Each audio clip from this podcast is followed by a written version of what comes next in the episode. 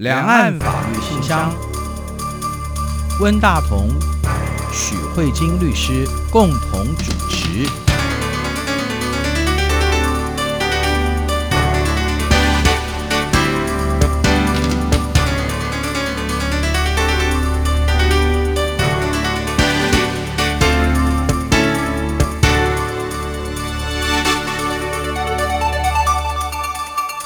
各位听众好，这里是中央广播电台两岸法律信箱，我是温大同。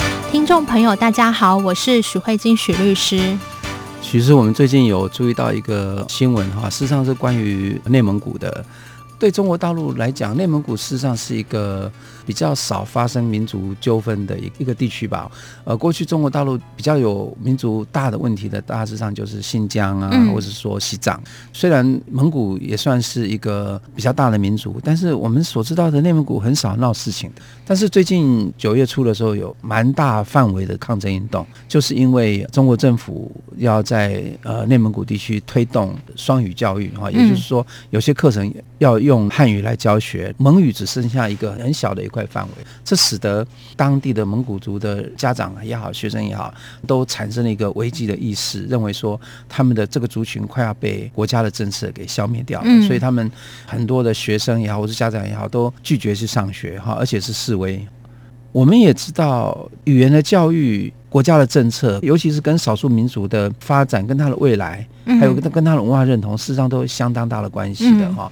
那我们台湾呃，我们新的课纲有发布了嘛哈？那我们在八月底的时候已经在审课纲了哦，在审课纲，对对对，是。然后已经在规划，里面也有讨论一些语言政策的问题，对不对？哈，因为我们的国家语言发展法是在二零一九年通过的，去年通过的时候，其实就有说。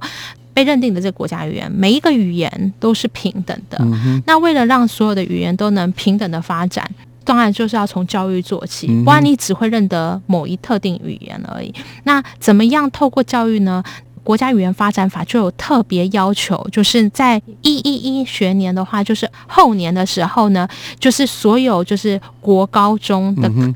教育里面都必须要有国家语言的这个推广，嗯、所以现在就是要把这个国家语言的学习纳入在国中跟高中的课纲里面。比如说像国中的话是七年级学生是必修，嗯、那八年级、九年级可能是选修，高中的话高一到高三全部都是必修，嗯、就是你要变成是必修，学生才有机会去接触。嗯，是，我想徐律师可能要跟大陆的听众解释一下，台湾的国家语言指的是什么？有哪些类别被定为国家语言？好，讲到语言这件事情啊，我们就先要来处理，就是有没有官方语言，嗯、或者是通用语言这件事情。嗯、理论上，我们的法律有规定。法定语言吗？还是国家？我们台湾没有规定官方语言，也没有规定通用语言。嗯、其实台湾的法律从头到尾都没有说，所以它变成是一个惯例，对不对？对，但只是说，因为其实台湾过去有一个经过这个威权时代嘛，那那时候有推动，打压过方言，对，他有打压过方言，然后并且推动请说国语，所以就把这个所谓的北京话啦、普通话当做是国语的这样的一个共识吧。那这样子时间一久。大家都认为是现在讲的这个汉语都是国语，那所以就是一种共识。这个在法律上的语言叫做事实上的国语，或者是事实上的官方语言。它那是一个拉丁字叫 de facto 这样子。嗯、可是我们的法律没有任何一条文书是写说我们的官方语言是国语，所以我有时候啊、嗯、都会觉得台湾有一些议题很好笑，嗯、就比如说。前阵子有人在提说要把英文纳入台湾的第二官方语言，嗯、然后我都会觉得说写这样新闻的人是不是逻辑不太好？嗯、请问台湾的第一官方语言是什么？台湾根本没有第一官，第一官方语言，何来第二官方语言？对，对，对，对，就是这个就是无聊啦，就是挑剔。但是透过这件事情，就想要告诉你说，台湾其实没有法律明文承认的官方语言。但是台湾的法律呢，像比如说民事诉讼啦、刑事诉讼啊，其实都有说法院审判程序的进行应使用国语。避免就是一个跟法官讲客家语，然后另外一个跟法官讲台语，然后法官自己讲原住民语言，那、嗯、这样子大家都没有办法没办法进行。对对对，对。那所以我们的法院是有说审判程序使用国语，可是我们并没有说国语就是我们的官方语言，它只是指定一个语言啊，但他没有说这就是我们的国语。如果你要严格来说，就是说做到什么程度，哪一个语言最被台湾给激赏，可能就是国语吧，因为至少法律上还有给他一个比较常用的这个语言。这是台湾的部分，那中国就跟台湾完全不一样了。中国的部分，我记得他们是在中共的宪法跟中国有一部法律叫做《中华人民共和国国家通用语言文字法》，他们的法律就有规定说，国家通用语言就是。普通话，嗯哼，那使用的文字呢，就是汉字，嗯哼，因为中国幅员非常辽阔嘛，它除了汉字以外，可能有蒙文，对，有藏文，藏文，对对，所以它有很多不同的文字。那它还有告诉你说，国家通用文字其实就是官方文字，就是普通话。那使用的规范汉文字就是汉字，所以我们可以说，台湾跟中国不一样的地方是中国有官方语言，嗯哼，这是第一个，就是有没有被。偏爱的语言，好、这个有，两岸都有，但是台湾只是没给他名正言顺说你是官方语言。嗯、但是面对自己境内各种不一样的语言，大家是用什么样的方式在对待？台湾虽然。不大，可是其实台湾的呃族群发展非常的丰富，所以我们语言也非常多。那中国幅员辽阔就更不用说，它的民族啊都非常的多样。但面对这些不同的文字的话，大家怎么发展？其实从两岸的宪法，台湾的宪法跟中国的宪法，其实大家都说各民族都有使用和发展自己的语言和文字的自由。嗯，全部都是。支持各民族使用自己的文字，嗯、是那甚至在台湾的宪法还说各民族大家都平等，啊，嗯、民族之间都平等。其实中国也是。那在中国的这个通用语言文字法里面，它虽然有规定官方语言，可是它的法律上是说，国家是应该要让各个民族的人都可以使用官方语言，嗯、是推广官方语言的使用，嗯嗯、但是不排斥各民族使用自己的语言。嗯它是这样规定的，目前以法律上来规定，基本上就是有一点相同的。但是台湾又比较法治面的话，台湾又比中国再更进一步。嗯、我们来看一下中国的逻辑是什么？中国是我鼓励官方语言的使用，嗯、所以当你要学官方语言的时候，国家会提供资源给你学习。嗯、是，至于你们的语言呢，你们可以用。就是这样子。嗯、对，台湾的法律呢，以前是大家都可以用，各民族一一律平等。但是台湾现在的人权已经走到说，关于你自己民族的语言，尤其是少数民族的语言，国家应该要投入相关的资源来 promote 你。嗯哼。的语言，你民族的语言，嗯、中国是推广官方语言，嗯、台湾已经不是在推广官方语言的使用，而是在推广其他语言。所以这也是我们可以看到，就是我们国家语言发展法的方向是有点不一样。大家都有推广语言，嗯、但是一个是推广官方的，一个是推广各民族的部分。那这样就可以回答到温大哥刚才提到说，那我们的国家语言到底是什么？嗯、我们的国家语言除了有国语以外，还有台语。客家语，然后还有各种原住民的语言，嗯、那所以只要是属于就是台湾的人族群在这里面生存的这些语言，嗯、那都算是国家语言的一部分。是。可见台湾的国家语言就非常的丰富，是。那是我们现在的意思说，哎，纳入课纲的国家语言就可以知道，不是只有台语，嗯哼，哎，你可以选择客语上课，嗯哼，那你可以选择原住民上课，那你可以选择其他你有兴趣的语言，嗯哼，好，对。这个是台湾的法律上面的规定。我在新闻当中看到还有一个是叫做马祖的那个叫闽东语，对对对对，对我以前认识一个那个马祖来的那个女孩子。他的那个话哈，真的跟闽南语不太一样。嗯嗯，我们也把闽东语视为这里面的其中的一个就对了。对对，嗯，所以这就是我觉得，呃，我们的台湾这部分，就是你可以看到这些之所以被定为国家语言，就代表政府已经投入更多资源，在投入除了大家比较常用的那些通用语言之外的译注，这是台湾我觉得已经非常进步的一个部分。嗯、那这个部分，我们从法制面来看，中国跟台湾都是。至少从这个法条文字上来看啊，都是各民族一律平等，大家都可以使用自己的语言。那为什么中国有定官方语言，台湾没有？嗯，这其实我觉得也是一个很有趣的争论。就是呢，定官方语言是不是可以有助于国家的团结？嗯哼，哦，我觉得我们的政府一直都没有去回答这个问题。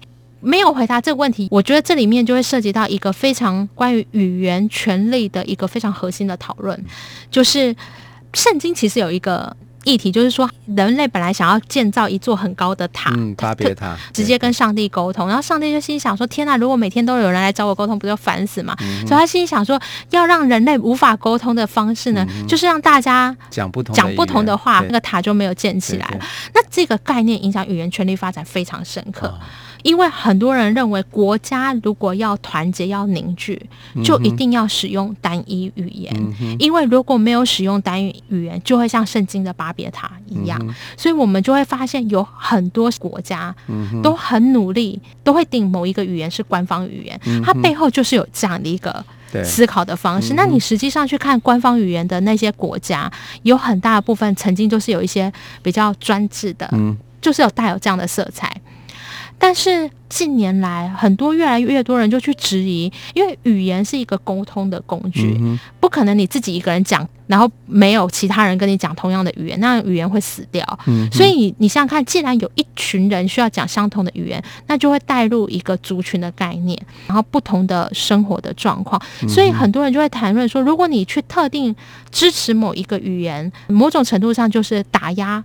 其他语言的话，嗯、那你就做不到宪法上的族群平等。嗯，对，就这个是有点吊诡的概念，嗯、对不对？那你这个人权是不是有问题？嗯、所以就开始有人想说，那在国家凝聚象征力跟国家语言平等之间，要怎么去做拿捏，会成为现在近代关于语言权利的算是一个很大的争论。嗯，那我们可以先休息一下，我们再来去来讨论，就是关于这个很大的争论，然后我们再回来看。关于都是语言的问题，那中国现在是这个取消蒙语教育，嗯、然后引发很多的示威游行，跟台湾很快在后年就要上路的国家语言发展法会有什么样的不同？我们再来比较。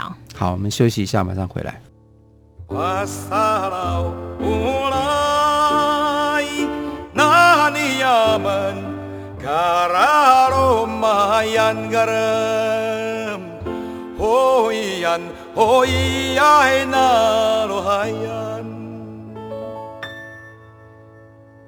那罗海呀，阿达勒布米，阿达勒布米勒甘巴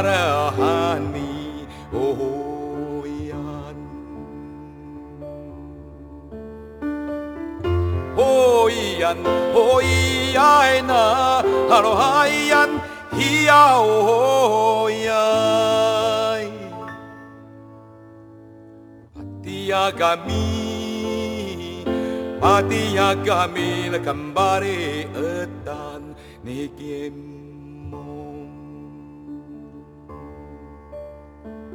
Pati agami, pati agami, kembali etan nimah.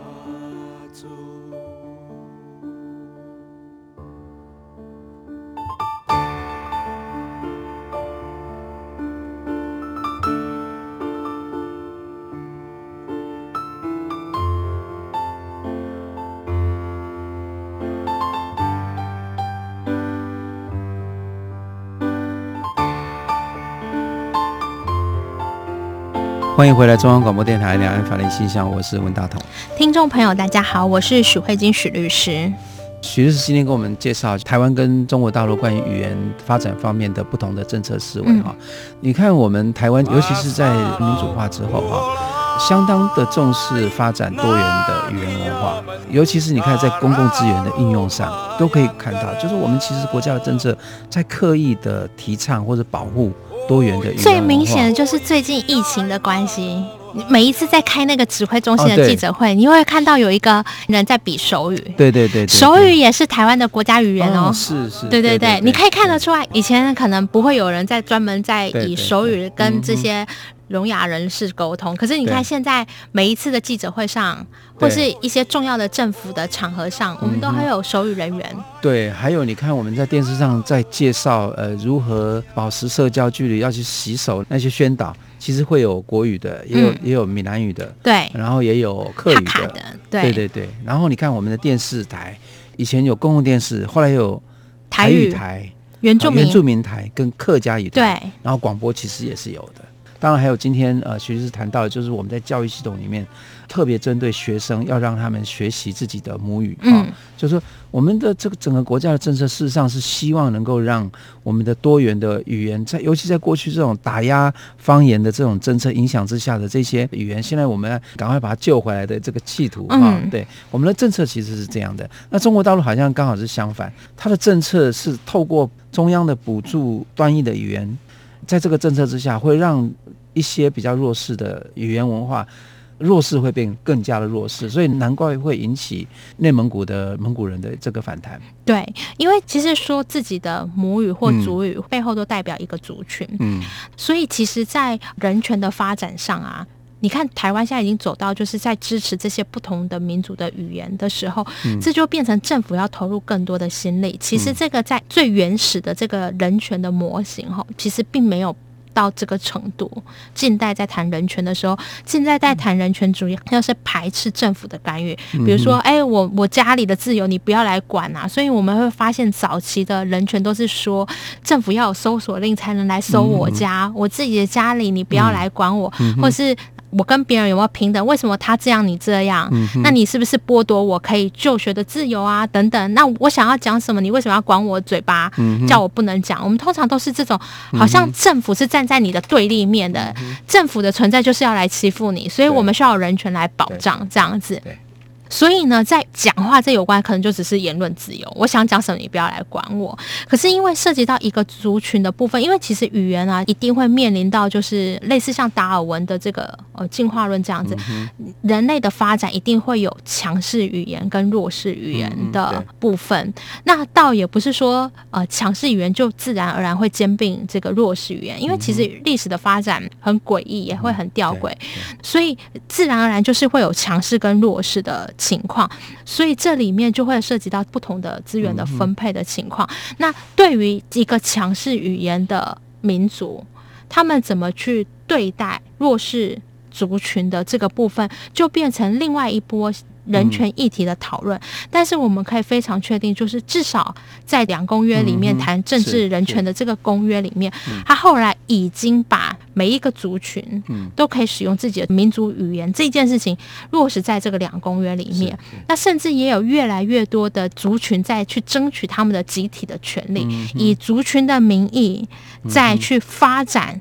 自己族群的部分，嗯，为什么？因为我们后来就发现，族群跟个人的认同有时候是分不开的，没有错。你很难去区分什么是个人的权利，嗯，什么是群体的权利。嗯我觉得我身为一个，比如说台湾人感到骄傲，我是一个个人没有错，但我觉得我身为一个台湾人感到骄傲，因为是台湾人这样的骄傲，可能也会影响到我个人自己的认同，所以你这很难去切割。所以后来我们也认为说，当你今天在使用自己母语的时候，你可能个人会更有自信，更有归属感。那这样子的话，其实某种程度上来说，也是你。个人的权利，所以好像也不能不保护的。状况，所以这是我们在二战之后啊，我们的语言其实就是一直在努力在走这个集体化，然后甚至是赋予族群可以来跟政府请求，所以我们最常看到的是像台湾最近以族群的名义来跟政府请求一些相关的补助的话，比如说像原住民的智慧财产的这些手工啊创作，他们都会有一些很特别的图样。这些东西都是属于文化要保存的。嗯、那这个东西是谁的？也不是张惠妹的，那也不是某个特定，他就是那个族的人。嗯、那所以台湾现在已经开始在对某一些特定的族，在给予更多的权利的这个维护跟保护。我们目的希望呢，带来的是更多元的社会价值观。对，那在这样的情况下，我们就可以看到，像中国，它现在呢。如果你要说法治跟现实上脱离，我觉得它现在已经很明显了，因为它的法律规定的是各族群平等，嗯哼，但实际上中国正在使用更多的资源，嗯，你说你鼓励官方语言那也就算了，嗯哼，可是你现在已经不是，你现在不但去强化官方语言，你还去打压，嗯哼。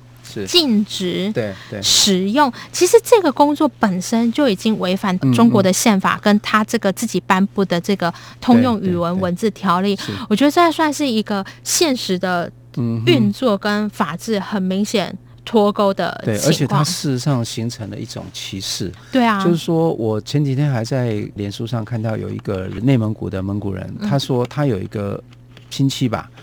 有一个女孩子，她用蒙文写信给她的父亲，在内蒙古地区，嗯，她的邮局拒绝帮她送这封信，这事实上是一种歧视，对，这是一个歧视，而且是一种打压。那作为一个蒙古族的人，就是你比别人不如啊，对，他会会觉得说一种被歧视、被压迫。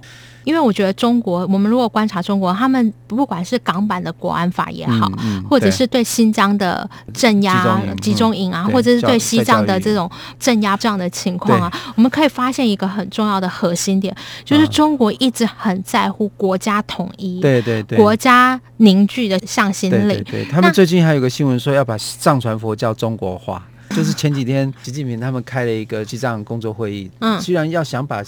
藏传佛教中国哇，听了这个名词就觉得天哪！对，就是它有一种就是一直在做所谓的融合啊，或者是一种汉化的过程，然后就是要凝聚。可是事实上呢，这个世界上对于语言发展这个制度啊，比较完整的可能是芬兰，因为芬兰自己本身是一个多语系的国家。嗯、那后来他们就发现呢，其实语言只是问题的表征，它不是问题的实质。对、嗯，使用不同的语言。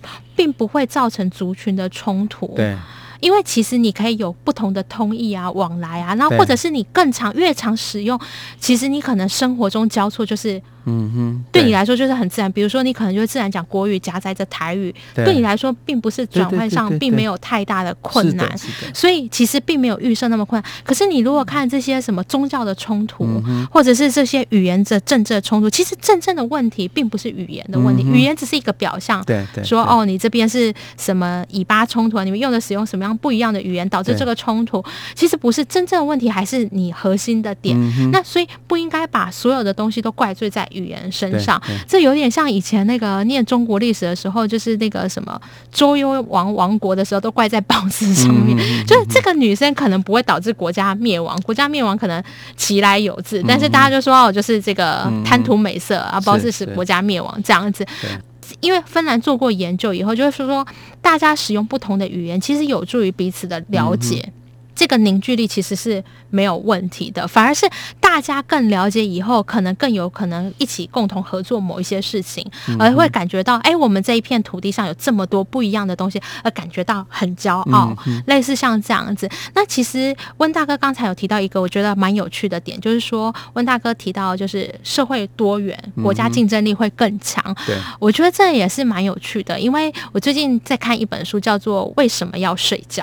嗯，然后他那本书里面就有提到说，我们目前的主流社会都是告诉大家说早睡早起才是最好的，但是他这个研究指出来，其实真正适合早睡早起的体质，全世界只有三十 percent 的人，另外有三十。Percent 的百分之三十的人是适合晚睡晚起的，嗯、那其余百分之四十的人是介在这中间，他不需要早睡早起，也不需要晚睡晚起，他就在这中间，嗯、而且这是基因的问题。嗯、他说为什么基因上是这样限制？他是说从人类演化来的，因为在早期人类还是部落的话，嗯、如果大家都早睡早起，晚上睡觉的时候可能会被野兽就吃掉了，嗯、就没有人站卫兵了。对，就没有人站卫，所以他说人类的这个睡眠的机制就是分。别就是有早睡的人，对对对，然后有晚睡的，然后又有中间值班，这样二十四小时，人类都有处在这个可以运作的阶。嗯、这是一个演化，告诉大家说多样化可以带来更强的这个人类的这个状况。对对，那我觉得其实多元文化也是啊，每一个民族，它在这个社会上之所以可以通过重重的考验而留下，他们一定可能都有自己的对。所以从某种程度来讲，要消灭多元，其实是一个非常愚愚昧的很危险，是非常危险的。对对对，对，因为你就等于是所有人都早睡早起，就跟那个站卫兵一样。还有就是，其实一个国家每一个人的想法都一样，这个国家很可怕。对，其实就是要每一个人会有不同的想法、不同的灵感。当我们碰到一个困难的时候，会有不同的想法来解决问题的可能性。哈，对，所以我觉得。多元的思考本来就是一个社会或是一个国家，它能够健康发展的一个非常非常重要的。还有什么叫创意？创意其实就是要多元化。比如说，你像我们现在台湾很流行，就是不过今年疫情的关系就没有办法。其实像在疫情还没开始，很流行就是出走，就是青少年流浪。嗯、对，为什么？因为如果你一直都在台湾这块土地，你没有办法感觉到自己跟别人不一样。可是你只有离开这个土地，嗯、比如说你可能去了印度啊，或者去了美国，去了中国，嗯、那你可能真的感觉到啊，不同的土地、不同的人、不同的思维价值，它会刺激你。让你有更进一步的想法。嗯、那其实语言，其实每一个人的语言背后都有带承载着很多不同的记忆模式。我最近在看，就是关于古代历史的研究，就是大家提到说，商代的人跟周代的人，嗯、他们为什么会有这个周代最后影响这个商代的制度这么多？他说，商代的部分，它的这个语言文字是属于神的祭坛，嗯、可是周代把它变成是。通用的文字，嗯、所以在这个传承的过程中，就产生不同的交流，嗯、那就自然就会开始有一些变化跟运作嘛。嗯、所以我觉得说这种东西就可以保持这种弹性跟活力。是，像譬如说我去马来西亚，我觉得马来西亚是一个很有趣的国家。那你的华人有的他会讲广东话、客家话、海南话，还有会讲马来话，有的人还会讲印度话。嗯、对，啊，所以他虽然是一个华人，他可以跟不同的族群的人交流交往。嗯而且马来西亚的他们的华语很好玩，一个人讲一句话里面，他会有各种不同的话里面夹杂在那里面。对对对对对，呃、这形成了它的特色啊。所以就好像我们台湾人国语台语会把它夹杂。其实如果我们仔细看啊，就即便都是使用这个中文好了。嗯其实台湾的语言跟中国这边在使用的中文本身也不不完全一样。香港的国语写出来的东西写出来，对对都不一样。然后甚至思维模式不一样，语言的思维模式会不一样。对，所以即便都使用都是所谓的汉字，可是你会感觉到那里面的呃文字的味道也不一样。所以其实语言这东西，你其实很难去特定标准化它。我觉得想要标准化它本身就是一个。有点辛苦的事情，对对对，而且我觉得这是有罪的。对，那现在我就是觉得说，哎，而且我觉得中国这几年这么想要对外去强调说它是依法治国、嗯嗯、依法行政，但是我觉得最明显就是这个东西依法好像没有很依法，嗯、这也是一个国家的警讯，嗯、就是说你如果国家政策有什么改变或什么之类，嗯、那这至少。我我觉得应该讲直白，我觉得这连这表面功夫都没有做好。嗯嗯，对，我觉得这是一个很大的警讯。对，而且我觉得这是很愚昧的。你说平白的挑起蒙古人的抗争，那这样做到底有什么好处呢？你就把所有蒙古人都消灭掉吗？只能说完全没有合理性可言的一个政策啊，对甚至可以说他是用这个政策来砸自己的脚，搬石头砸自己的脚。对啊，不就是我们还是很希望，就是说，既然我们现在。大家都一直在往人权的路上迈进。嗯嗯、那我觉得中国有一个很可贵的资产，就是它的民族非常的多。对，那应该要它的资产，而不是对它的资资产。所以我们还是很希望，就是说正视这些资产，然后让就会很像你家会希望很多不一样的收藏，你不会全部一本书摆个十几二十本放在家里要做什么？又不是仓库，对，类似像这样的概念嘛。那大家都会希望自己的收藏越多越好。那我们也希望就是中国只能从更多元化的这个角度来去更。希望更能健全吧，因为你可以看得出来，台湾跟中国走向完全不一样的状况。以后台湾的岛内其实声音非常的丰富，嗯嗯，对，大概是想要做这集节目最主要的原因。嗯，好，谢谢曲律师，我们今天就到这边了。好，谢谢温大哥，也谢谢各位听众，我们下周再会，拜拜。拜拜。